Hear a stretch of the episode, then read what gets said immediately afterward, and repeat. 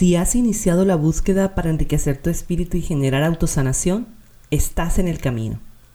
En el episodio de hoy hablaré sobre los aspectos que influyen en el proceso de la autosanación, para que al final del episodio seas tú quien saque sus propias conclusiones sobre la viabilidad de sanarte tú mismo. Soy Claudia Jiménez y este es el podcast El Camino para Crear. Comenzamos. El camino para crear. Un viaje hacia el reencuentro con el ser.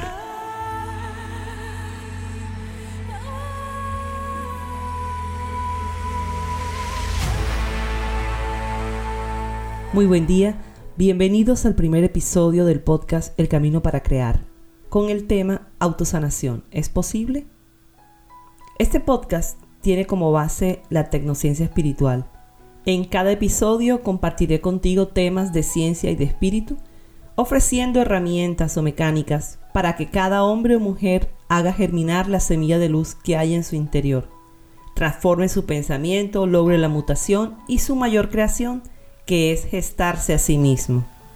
Así cada episodio se va a convertir en un trayecto del camino, porque cuando vamos a iniciar un viaje, un camino, una aventura, lo hacemos por trayectos teniendo la certeza del tiempo y del espacio en que nos encontramos, los recursos que tenemos, qué recursos nos hacen falta y sobre todo tener muy clara la meta a la que queremos llegar y el propósito para lo cual iniciamos esa travesía. En cada trayecto entonces tendremos diversos aprendizajes que nos van a impulsar a avanzar hasta llegar a nuestra meta y cumplir nuestro propósito.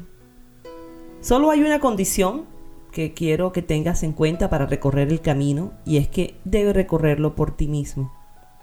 En cada trayecto te voy a compartir conocimientos y experiencias que pueden servirte como referente. Te explicaré claramente los aspectos que debes tener en cuenta. Y aún así debes recorrerlo por ti mismo. Porque solo quien lo recorre hasta el final puede llegar a su meta.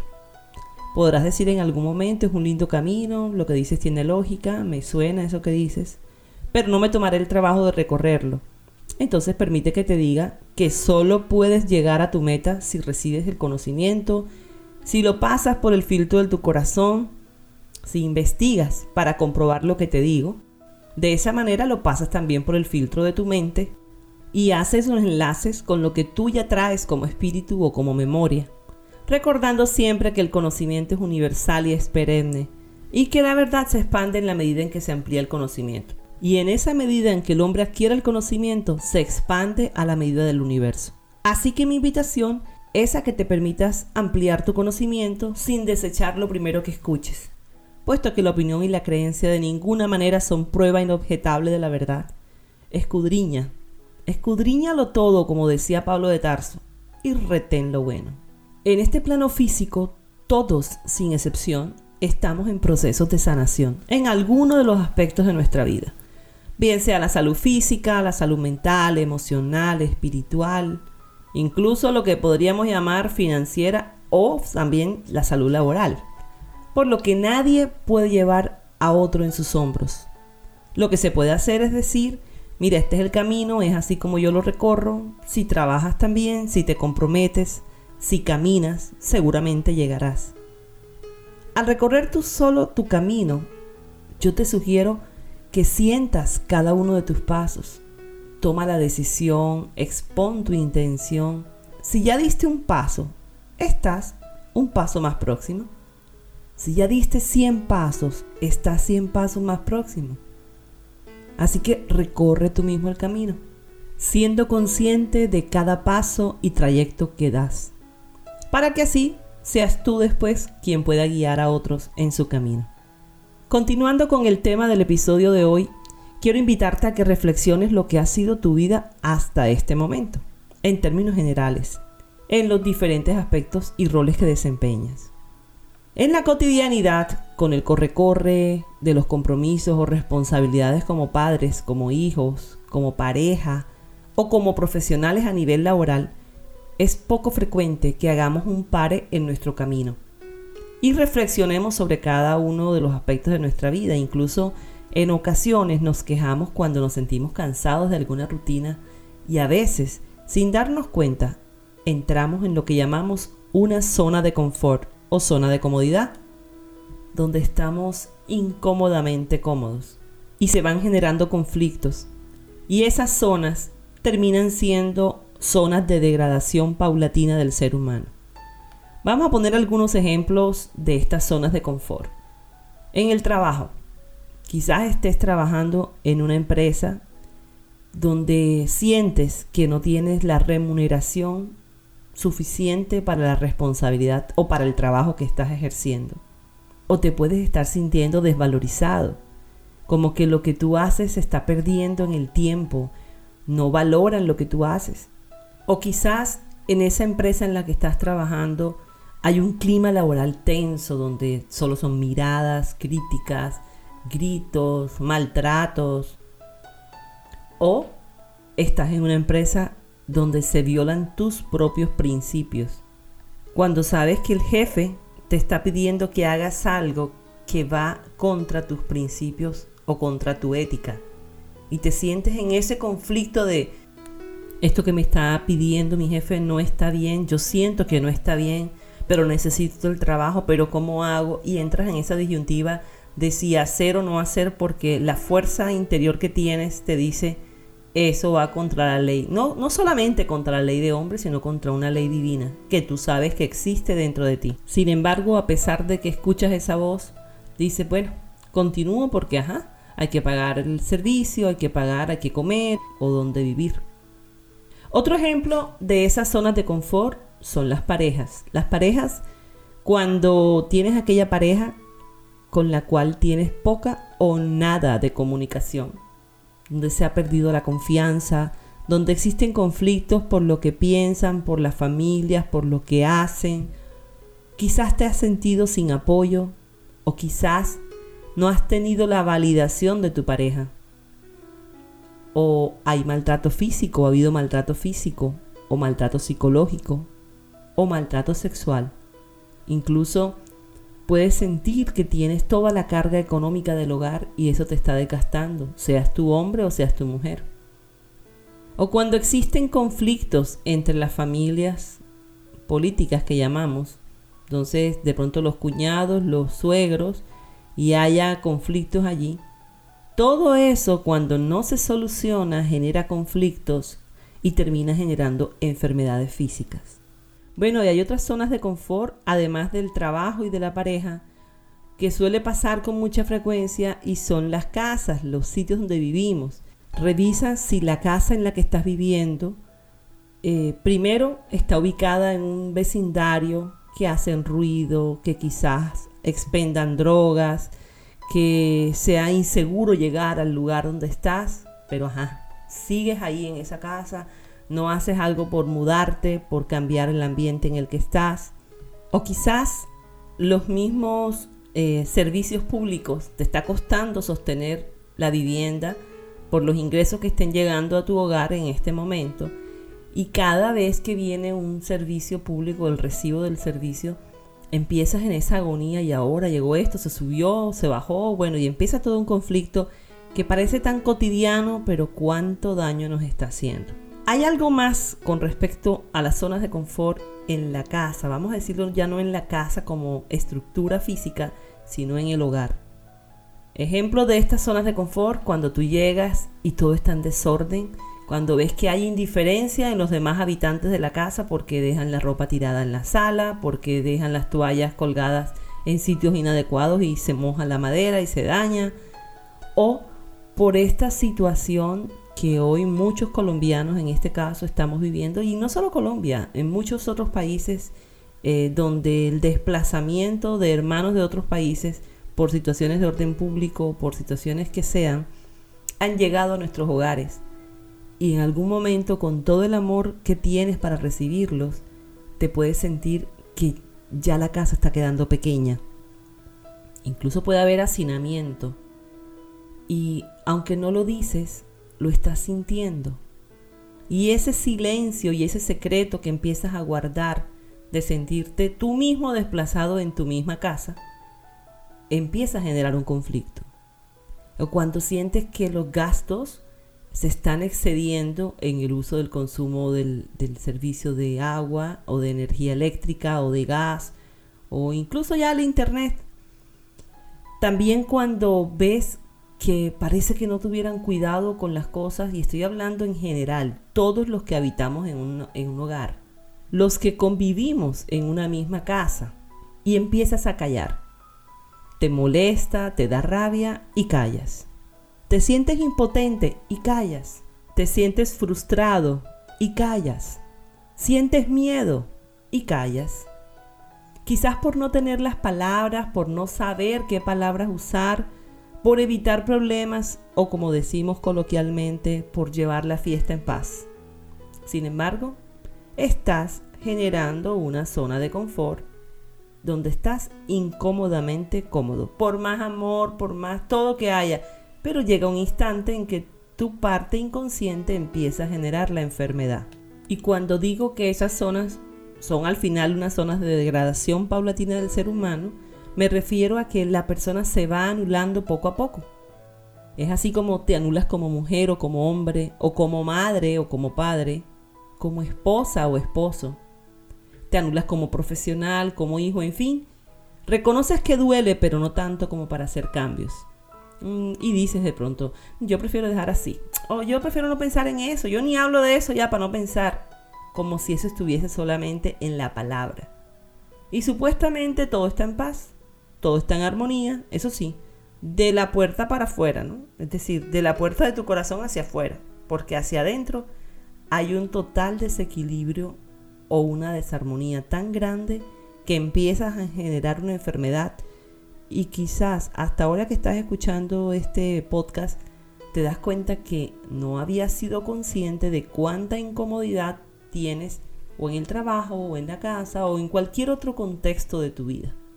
Y quiero que sepas que creamos desde el pensamiento. O sea, solo con que lo estés pensando ya lo estás creando. Ya se está generando un conflicto allí. Por eso te invito a que cada vez que escuches un episodio del podcast del Camino para Crear, te dispongas a hacer un pare en el camino para estar atento al GPS de tu interno.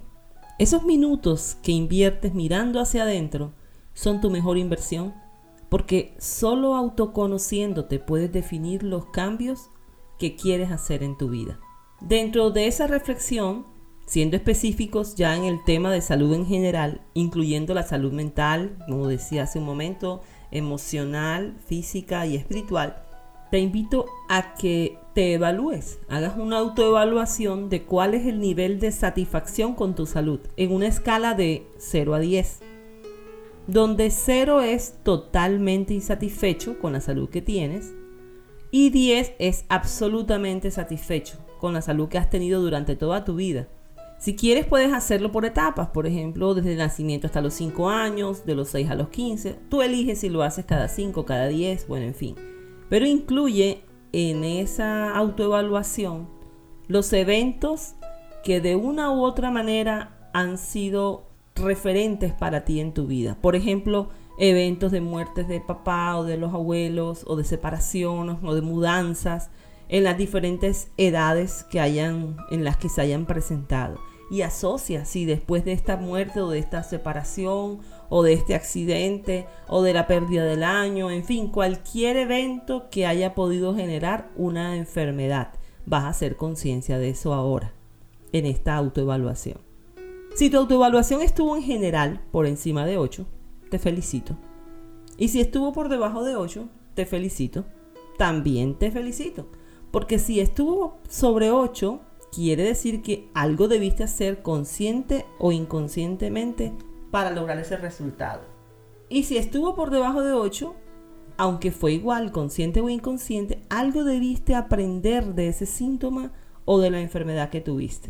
Aunque es posible que a la fecha no tengas claro el aprendizaje de aquella dolencia que tuviste o que tienes a nivel físico, mental o emocional. Incluso no hayas podido sacar el verdadero aprendizaje del diagnóstico que te dieron, por leve que sea, aunque en la actualidad no tengas ningún síntoma físico. ¿Te has preguntado entonces por qué y para qué me enfermo? ¿O cómo hago para sanarme? ¿O cómo puedo ser feliz? ¿O cómo hago para que las cosas me salgan bien? Esas son algunas de las preguntas que con frecuencia se hacen las personas que de una u otra manera llegan a mí en busca de ayuda, de orientación, de una guía. Aquí debo hacer una aclaración. Como médico o como terapeuta yo no puedo sanar a nadie. Cada persona debe hacer su sanación. Yo solamente soy un guía en el camino. Quien le puede mostrar las rutas que no ha tenido en cuenta. Qué insumos o qué recursos tienes y que quizás has olvidado. Las precauciones que debes tener en este camino de la autosanación. Por eso mi propósito hoy es brindarte una propuesta para que inicies o continúes conscientemente tu viaje hacia la iluminación interior, hacia ese reencuentro con tu ser, partiendo que la iluminación es la sanación interior. Ahora, esa sanación interna es algo personal, individual, y se da en varios aspectos. A nivel mental, a nivel emocional, a nivel energético y por último a nivel físico, porque debes saber que cuando aparece una alteración a nivel físico, es porque ya existía una alteración energética. Así que el cuerpo físico es el último en expresar la enfermedad y es el último en expresar la sanación. Y quiero que sepas que a todas esas preguntas que te estás haciendo, el que tiene respuesta a cada una de esas preguntas es tu ser interior. De allí la necesidad de reencontrarte con él para que siguiendo sus indicaciones camines cumpliendo la ley y el propósito para el cual existes. Eres el único y verdadero maestro. Por eso tu búsqueda debe ser limpia y sana dentro de ti, centrada en los verdaderos valores del espíritu, en la adquisición de sabiduría, para que puedas lograr el discernimiento, porque indiscutiblemente hoy existen muchos hombres que aparentan conocimientos espirituales y experimentan falsas interpretaciones a través de los sentidos. Y la única manera que tienes de prevenir que caigas en su engaño es que logres tu desarrollo interior, para que los tengas bien identificados y te alejes de ellos con inteligencia. Una de las cosas que pasa con frecuencia cuando a una persona le hacen un diagnóstico de cualquier enfermedad es salir corriendo a buscar ayuda afuera. Inicialmente a donde un médico alópata o a diferentes tipos de terapias alternativas. Y si no obtiene la mejoría o la sanación inmediata en esa carrera por su vida, dependiendo de la gravedad del diagnóstico, claro está, algunos recurren a supuestos sanadores y esperan que alguien les haga el milagro, pasando por santos, por vírgenes, por ángeles, por maestros ascendidos, por fetiches, hasta incluso vender su alma al diablo, literalmente, a fin de sanar una dolencia física, recurriendo a esos milagros disfrazados de santidad, porque creen que la sanación es en el cuerpo físico únicamente, por el precio que sea. Cuando la persona no ha desarrollado un nivel de conciencia que le permita tener la certeza que somos más que un cuerpo físico, la búsqueda se centra únicamente en cuál es la pastilla, la cremita, la ampolla, hasta llegar a la cirugía que lo libere de esa cárcel del síntoma en el cuerpo físico. Aquí hago un llamado a la sensatez porque mientras que se va haciendo el proceso interno de revisión, de retroalimentación para la autosanación, se dan casos en los que puedes ayudarte con algún medicamento o puedes ayudarte con alguna terapia para aliviar el dolor, para aliviar la movilización, para lo que sea necesario. Y si en algún caso se llega a requerir de la cirugía, hay que hacerlo. Sin antes tener que pasar por esa cirugía interna, reflexionar, hacer esa disección de cada uno de los planos de tu vida para que cuando llegue el cirujano a abrir lo que tiene que abrir físicamente, ya tú hayas comenzado o tengas muy adelantado el proceso de sanación interna para que esa recuperación sea muy rápida y el restablecimiento de tu salud sea completa. Así entonces, en realidad la sanación como expresión del cuerpo físico se contiene en el espíritu encarnado en ese cuerpo que está en un proceso de ascenso a través de la suma de las memorias que va adquiriendo o despertando en cada encarnación, de manera inteligente, a nivel consciente, subconsciente y supraconsciente. Ahora hay que tener claro que algunos de esos a los que se les podría llamar milagreros, ahí entre comillas, logre la recuperación física de las personas o de algunas personas, la sanación no se puede ver como un milagro. Si la persona no hace conciencia de lo que debe corregir, nada hizo. Recuerda que el dolor del que hoy blasfemas de ninguna manera es castigo o una forma de probarte por Dios, sino que aparece como una acción depuradora de tu propio error, ajustado a una ley universal de causa y efecto que también se conoce como ley universal de karma y dharma. Aquí el karma funciona con toda su perfecta armonía como una ley equilibrante y con matemática precisión. Por lo tanto, aprende a superar y reivindicar a tu espíritu, sin caer en agonías que solo alargarán tu sufrimiento. Entonces ya deja de tomar contra otros represalias al no saber ni poder comprender lo que te ocurre. Más bien súmate a la legión de los que buscan, de los que aprenden, de los que comprenden y de los que usan la razón y la justa interpretación de lo que les ocurre. Así que llegó la hora de mover tu fuerza interior, de sentir y de unirte a esa fuerza crística que está en cada núcleo celular, específicamente en el nucleótido, contenido en ese microsol, ese ser de vida luz, porque debes lograr primero la salud del espíritu antes de la salud o la sanación de tu cuerpo físico. Cuando hablo del espíritu, voy a hacer referencia a la vida espiritual y esta se inicia cuando tú encuentras la importancia de ser y de estar encarnado en este tiempo-espacio. Ahí es cuando comienzas a darle prioridad, a empezar a investigar, a querer comprender por qué y para qué estás en este planeta, en esta familia, en este proceso de vida hoy. Cuando tú caminas hacia un objetivo definido y empiezas a comprender, el entendimiento es la respuesta al conocimiento que has logrado. Y esto es cuando tú adoptas fuerzas que mueven tu cuerpo a través de tu espíritu. Por ejemplo, cuando tú caminas o cuando tú respiras y médicamente no podrías hacerlo. Esa es la evidencia de que es el espíritu quien mueve la materia. Cuando el médico te dice, yo no sé cómo estás haciendo eso porque lo que me da el resultado de estos exámenes o de estos estudios radiológicos, no es posible que tú hagas lo que estás haciendo. Que camines, que respires, que coordines, y resulta que sí lo estás haciendo, porque es tu espíritu quien da vida a la materia. Todo este proceso espiritual exige un trabajo con los elementos, es decir, tener contacto con la naturaleza, para verla, sentirla, hacerse uno con ella hasta el punto que dejes de quejarte del calor, del sol, de la brisa, del frío, que te alimentes de manera natural, que seas consciente de la manipulación de los sentidos. Así inicies tu trabajo interior que comienza desde la reflexión, que ha estado ausente desde hace muchísimo tiempo. Y es el momento de hacerla viva y seguir el camino del Maestro que nace dentro de ti mismo. Así tu cuerpo, en esta encarnación, tu espíritu y tu alma se unifican en el verbo, como esa luz creadora, dando paso a que la supraconciencia o ciencia cognitiva de todas las leyes creadoras que está dentro de ti permita que tú encuentres la sanación del cuerpo material físico, del espíritu y del alma. Te invito entonces a que sientas, reflexiones y apliques cada uno de los temas de cada episodio aquí en el podcast del Camino para Crear, los cuales podrás escuchar y descargar en las diversas plataformas de podcasting como iVoox, iTunes o Spotify. Te invito también a que consultes el blog elcaminoparacrear.blogspot.com en donde encontrarás artículos que te van a permitir ampliar tu conocimiento en la búsqueda de la verdad. Y para terminar este episodio, voy a dejarte el diario del camino. El diario del camino es la síntesis del episodio o trayecto de hoy. En tres puntos básicos. Primero, el camino para crear tu autosanación lo debes recorrer por ti mismo.